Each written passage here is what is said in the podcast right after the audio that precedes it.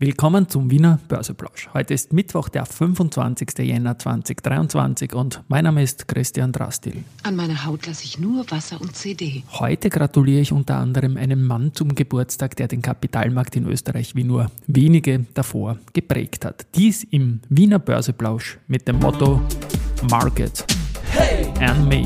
here's Margaret and me. Podcasting for Equity.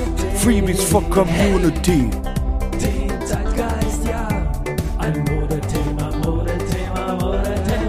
Ja, die Börse als Modethema und die Jänner-Folgen des Wiener Börseplausch sind präsentiert von Wiener Berger und der Rosinger Group.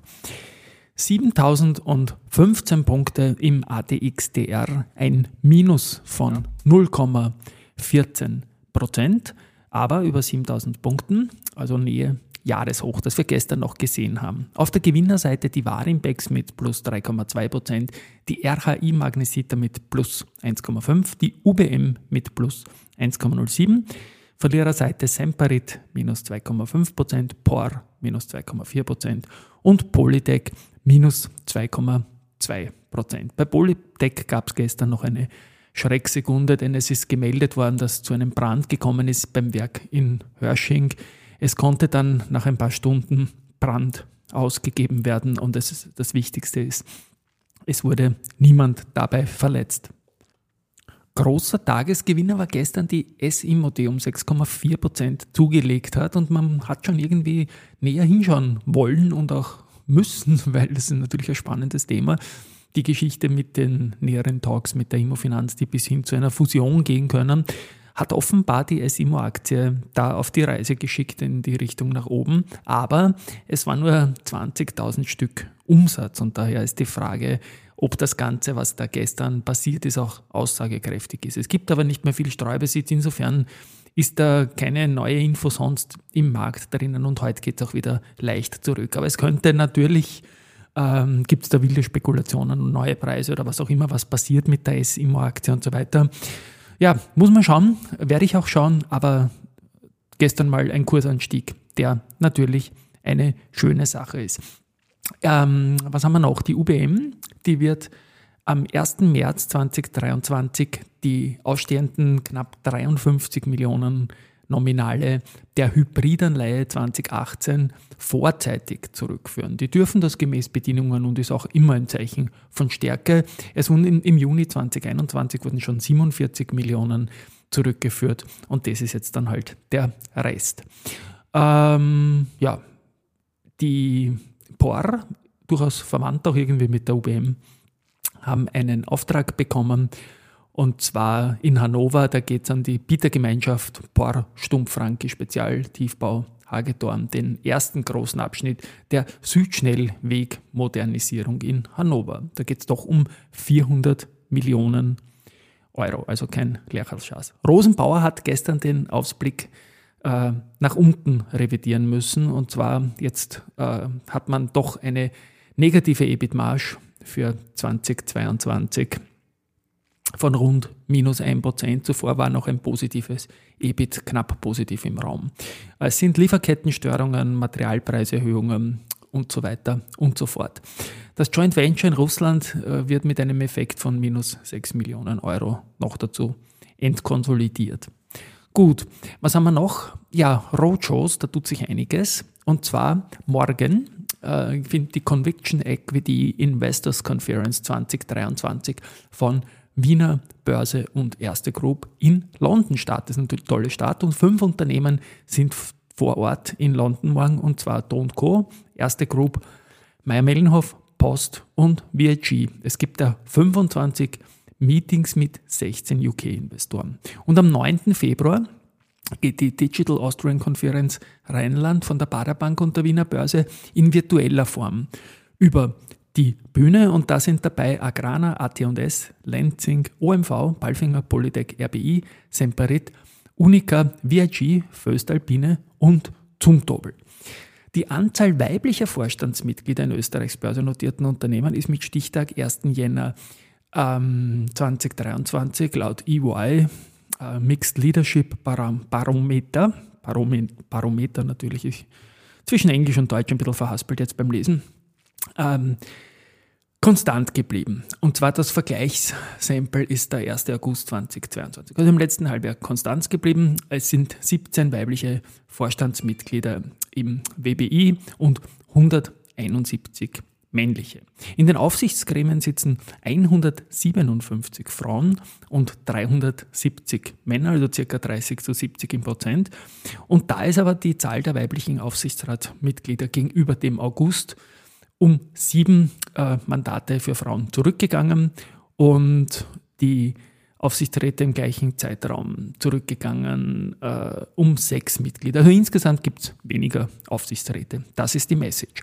Was ich nicht wusste, und das spiele ich jetzt ein aus einem Börse People Podcast, den ich mit dem Peter Brezinczek, äh, der jetzt einen Brexit, also Bre für Brezinczek, nach 40 Jahren Raiffeisen gemacht hat, jetzt selbstständiger Finanzberater ist. Und da haben wir auch gesprochen über die Stärke der Frauen im Finanzmarkt. Und da hat er einen Aspekt reingebracht, den ich so nicht wusste. Und das spiele ich jetzt mal ganz kurz an. haben äh, viele äh, Analysten, Kolleginnen und Kollegen, im Übrigen immer die Mehrzahl der Chefanalystinnen äh, waren weiblich äh, in Osteuropa und sind es heute noch.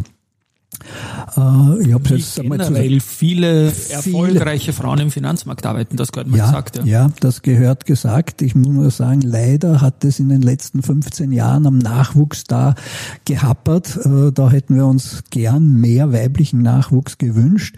Aber äh, ich hoffe, es ist wieder mal soweit, dass hier eine Welle auch des weiblichen Interesses an den Finanzmärkten erweckt wird.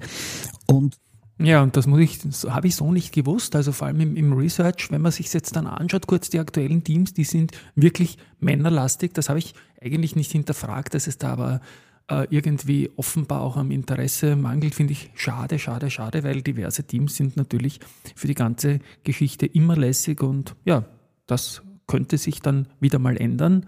Also schauen wir mal, es da weitergeht. Den Podcast mit Peter Brezinczek werde ich natürlich dann auf jeden Fall verlinken. Ebenfalls verlinken werde ich den Podcast mit dem Kambis Kohan Salvayaga. Er ist der Startup-Beauftragte quasi in der Wirtschaftskammer Österreich Startup Now und wir reden da über dies und das und da möchte ich an dieser Gelegenheit ähm, auch noch dem Richard James zu seinem Geburtstag gratulieren. Er ist der Kapitalmarktbeauftragte gewesen im Finanzministerium, also der, der Bundesregierung, ist jetzt auch schon wieder zehn Jahre her und das Ganze. Er hat heute Geburtstag, der Richard James, ehemaliger OMV-Vorstand. Ich sage mal, kaum einer hat so viel geleistet für den österreichischen Kapitalmarkt wie er. Da möchte ich mich nochmal bedanken. Und im Gespräch mit dem Cambis, wo es ja äh, ordentliche Aktivitäten von der Regierung in Richtung Startup-Markt gibt, auch mit Beiräten und Einbeziehung äh, dieser durch ein bisschen herumraunzen und auch das spiele ich ein. hat versucht jetzt die Kräfte mehr zu bündeln und man sieht, äh, das Thema Startups ist sehr weit oben angesetzt und da kommt auch immer mehr. Ja. Na, es klingt alles super. Ich bin ja ein bisschen neidisch, obwohl ich eigentlich Neid sonst nicht in meiner DNA drinnen habe, aber startupnow.at, stockmarketnow.at würde mir auch sehr taugen. Äh, so eine Initiative. Wir hatten mal Kapitalmarktbeauftragte, gibt schon ewig nicht mehr. Ich bemühe mich da an allen möglichen Ecken und Enden, irgendein Team, einen Beirat oder sowas zu kriegen. Wie rät's ihr im Börsezusammenhang? Ist ja sicherlich auch eine Schnittmenge dann gegeben, zumindest Late Stage. Auf alle Fälle und eine, die noch zu wenig genutzt wird und eingesetzt wird, meiner Meinung nach. Ähm, Wir hatten ja auch schon im letzten Jahr einen Zusammenhang mit der Wiener Börse. Wir werden es auch dieses Jahr quasi mehr machen, weil ich möchte einfach ähm, diese, dieses Bewusstsein bei Startups stärken, dass eben ähm, der Kapitalmarkt, vor allem wenn es um Börse geht, extrem relevant sein kann, auch lokal in Österreich. Und ich glaube, viele beschäftigen sich noch nicht damit in so einem Ausmaß. Die denken auch nicht so weit. Die denken, das ist zu weit weg, das ist zu kompliziert. Aber ich glaube, da fehlt ihnen einfach gewisse, gewisses Wissen. Und das kann man aber ändern. Das heißt, man muss einfach dahingehend sehr viel Auf, Aufklärungsarbeit, Kommunikationsarbeit äh, machen, gemeinsam natürlich mit der Börse. Und das ist eines der Ziele, eben diese Startups mehr in diese Welt reinzubringen. Und da gibt's ja erfolgreiche Unternehmen auch in den letzten Jahren, in dem Beispiel Biogena, jetzt kein klassisches Startup, aber sehr erfolgreich, äh, was sich da tut. Ähm, und ähm, dasselbe kann auch durch plötzlich anderen Startups zutreffen. Und da ist Potenzial, was noch nicht genutzt wird, weil, was ich sehe, ähm, es fehlt auch gewisses Wissen, es wird als zu weit weg gesehen. Ähm, man richtet sich möglicherweise auch nicht das Unternehmen in die Richtung aus, sondern ist immer sehr auf Venture Capital rein, Venture Capital fokussiert etc. Ähm, und das mit dem Kapitalmarktbeauftragten, was du angesprochen hast, äh, nur kurz zur Erwähnung. Ähm, ich denke, generell, da, da ist so viel Potenzial in Österreich, ähm, wenn es um das Thema Kapitalmarkt geht, das kann man noch nutzen. Ist noch ungenutzt teilweise, kann man viel mehr nutzen. Sieht man anhand von anderen Beispielen, anderen Ländern, die äh, dieselbe Größe Österreich haben oder kleiner sind und was sie damit draus machen, dasselbe ist hier möglich. Also die, die, die, es gibt, es gibt das Potenzial äh, und dahingehend alles, was dazu führt, dass man einfach ähm, das Kapitalmarkt mehr in das Bewusstsein der Menschen reinbringt und die richtigen Vehikel schafft, die richtigen Finanzinstrumente ist ein Vorteil für, für die gesamte Gesellschaft. Ja, wunderbar. Ich gehe das, ich stoppe da mal, werde natürlich den Podcast mit den Kambis auch verlinken. Dann, wie gesagt, Startup uh, Now. Ähm, Stock Market Now wäre auch schön, wenn das, wenn das als Plattform kommen könnte und auch wenn ein Kapitalmarktbeauftragter, und ich sage dies, am Geburtstag von Richard James äh, wieder installiert werden könnte, wäre das auch kein Fehler. Oder irgend so ein Beirat, um die ganze Sache da irgendwie politisch stärker zu verankern. Gut, äh, Cambis hat die Biogena erwähnt. Ich erwähne jetzt auch noch die Startup 300. Die sind vor circa vier Jahren äh, an die Wiener Börse gegangen in den Wiener MTF, sind jetzt schon seit mehr als einem Jahr nicht mehr an der Börse. Aber da ist heute ein spannender Tag, weil die haben jetzt die Umbuchung der Inhaberstammaktien äh, in Namensaktien. Und das ist, geht mit heute los und für Leute, die das noch im Depot haben, kommt es damit zu keiner Ausbuchung, sondern nur zu einer Umbuchung. Und man kann das jetzt äh, im Aktienbuch sich eintragen lassen. Und dazu braucht man Depotbestätigung. Und es gibt auch eine neue ISIN, die werde ich dann in den Shownotes verlinken, diese neue ISIN. Und ja, es tut sich da also etwas, dass die Papiere zumindest von jenen Leuten, die nicht ähm, an die nicht äh, ab, äh, verkauft haben, dass die noch äh, letztendlich auch nicht ausgebucht werden. Das ist jetzt noch rauskriege in einem halbwegs klaren Satz, weil das hat gedroht, dass man, weil es keinen Börsekurs mehr gibt, die natürlich von einigen Broker-Depots rausnimmt. Und für Startup 300 mit den Depotbestätigungen, die wissen dann jetzt halt auch wieder, wer der Shareholder ist. Das musste man ja sonst nicht wissen, weil ja natürlich Bankgeheimnis und anonym, was so herumliegt halt. Wie gesagt, werde ich in den Shownotes verlinken. Die ADX Energy, die habe ich mir in den vergangenen Tagen ja näher angeschaut. Die notiert im Freiverkehr in Berlin, im Open Market in Frankfurt, im Freiverkehr in Hamburg, in München, in Stuttgart, in Tradegate auch und natürlich in Australien. Also volle Latte Deutschland, in Wien nicht. Und da ist gestern noch ein Mailing rausgekommen, weil diese Bohrung in Welchung, äh, Welchung in Oberösterreich, die hat zu sehr viel Verwirrung auch zum Teil geführt. Und die haben noch geschickt eine Information an die Aktionäre. Ähm, dass es bei dieser Bohrung in Welchau um eine Genehmigungsphase derzeit geht. Ein Pachtvertrag für die Nutzung äh, für den Standort Welchau 1 mit den Bundesforsten ist abgeschlossen worden. Und ADX ist jetzt der Ansicht, dass die behördlichen Genehmigungen in den nächsten vier bis sechs Monaten erteilt werden können. Wie gesagt, ich bin da dran, Kontakt mit dem Paul Fink gibt es schon und vielleicht können wir da in einem Podcast irgendwann in den kommenden Tagen oder Wochen da mal viele Fragen rund um dieses Unternehmen, das offenbar interessiert, ich sehe das an den Zugriffen im Web, ähm, hier äh, beantworten und auch die Aktie stärker ein wenig noch ins Spiel bringen.